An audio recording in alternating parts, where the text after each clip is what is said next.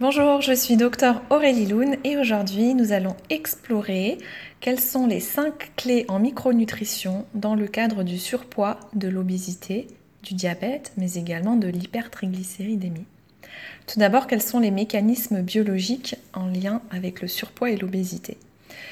Bien, tout d'abord, l'obésité, c'est un excès de masse grasse par rapport à la masse musculaire qu'on appelle également la masse maigre. L'indice de masse corporelle, l'IMC, ne permet absolument pas de connaître la, répartition entre la masse grasse et la masse maigre. Cette mesure peut être détectée par un appareil qu'on appelle l'impédance mètre.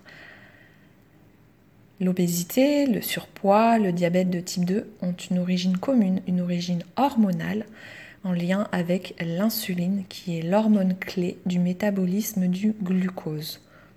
Le glucose, c'est le sucre.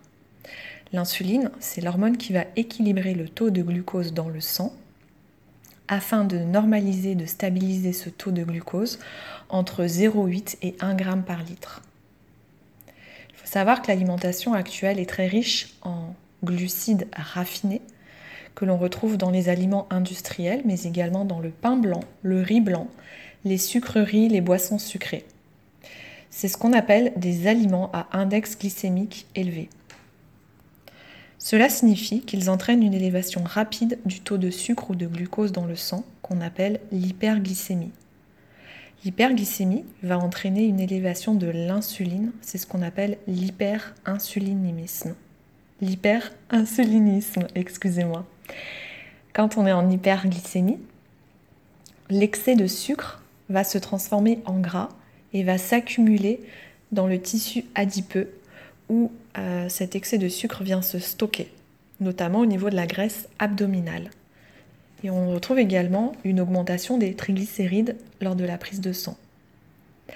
Donc l'hyperglycémie et l'hyperinsulinisme sont à l'origine du surpoids, du diabète et de l'obésité. Du diabète de type 2, je précise. Quelles sont les cinq clés en micronutrition qui vont permettre d'aborder le surpoids, l'obésité et le diabète.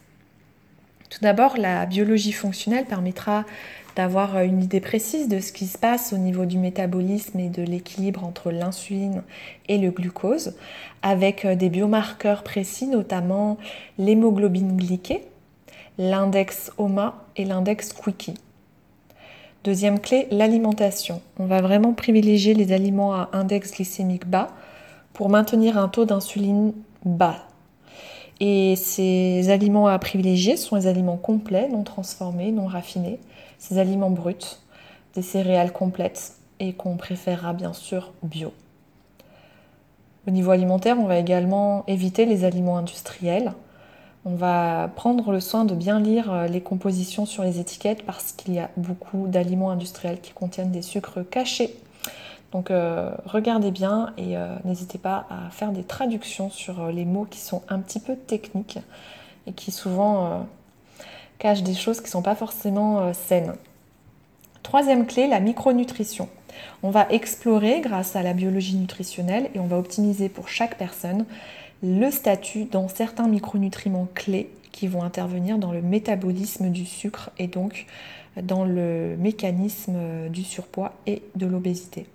Donc en fait, on a toute une kyrielle de micronutriments comme les vitamines du groupe B, dont la vitamine B1, le taux de fer, de zinc, de cuivre, l'acide alpha-lipoïque qui est également un antioxydant universel, le coenzyme Q10, euh, les acides gras polyinsaturés dont les acides gras oméga 3, la vitamine A, la vitamine C et bien d'autres encore qui sont des micronutriments clés pour la mitochondrie. La mitochondrie, c'est une merveille qui se trouve au cœur des cellules et qui permet de fabriquer de l'énergie à partir du sucre, donc à partir du glucose. Mais quand cette mitochondrie n'est pas alimentée parce qu'il y a une carence dans les micronutriments que je viens de citer, eh bien il y a une accumulation du sucre qui ne peut pas être transformée en énergie et cette accumulation de sucre va entraîner de l'hyperglycémie, donc de l'hyperinsulinisme et alors du stockage de gras. Quatrième clé, l'activité physique modérée, régulière et adaptée à chacun. L'activité physique a pour vertu d'optimiser le fonctionnement de l'insuline et de normaliser la glycémie. Cinquième et dernière clé, et non des moindres, la relaxation. La relaxation, des pratiques de détente et de, respiration permettent euh, d'optimiser l'équilibre du glucose, la glycémie dans le sang, puisque on va pouvoir ajuster le taux de cortisol le plus bas possible lorsque l'on est dans un état de détente absolue, dans le meilleur des cas. Donc euh, voilà comment on peut participer activement euh, à optimiser l'équilibre entre l'insuline et le glucose dans, le, dans le métabolisme et c'est un pilier qui est vraiment fondamental pour la santé globale. Donc je nous invite vraiment à suivre ces règles de bon sens pour euh, retrouver le chemin de la santé. Et euh, je vous dis prenez soin de vous. Et surtout, toutes ces informations ne remplacent pas une consultation médicale. Les supplémentations nutritionnelles euh, ne doivent pas être prises à l'aveugle. C'est vraiment important de faire un, un, bilan biologique pour connaître ses statuts et pour corriger avec précision parce que quand on est en excès, c'est comme quand on est en déficience, ça peut être délétère pour l'équilibre global de l'organisme. Euh, je rappelle également qu'il n'y a pas de modèle alimentaire universel qui conviendrait à tous les humains de la planète. On est vraiment tous différents et euh, le modèle alimentaire doit être personnalisé, adapté au cas particulier de chacun. Je vous souhaite euh, de cultiver l'équilibre à chaque instant. À bientôt.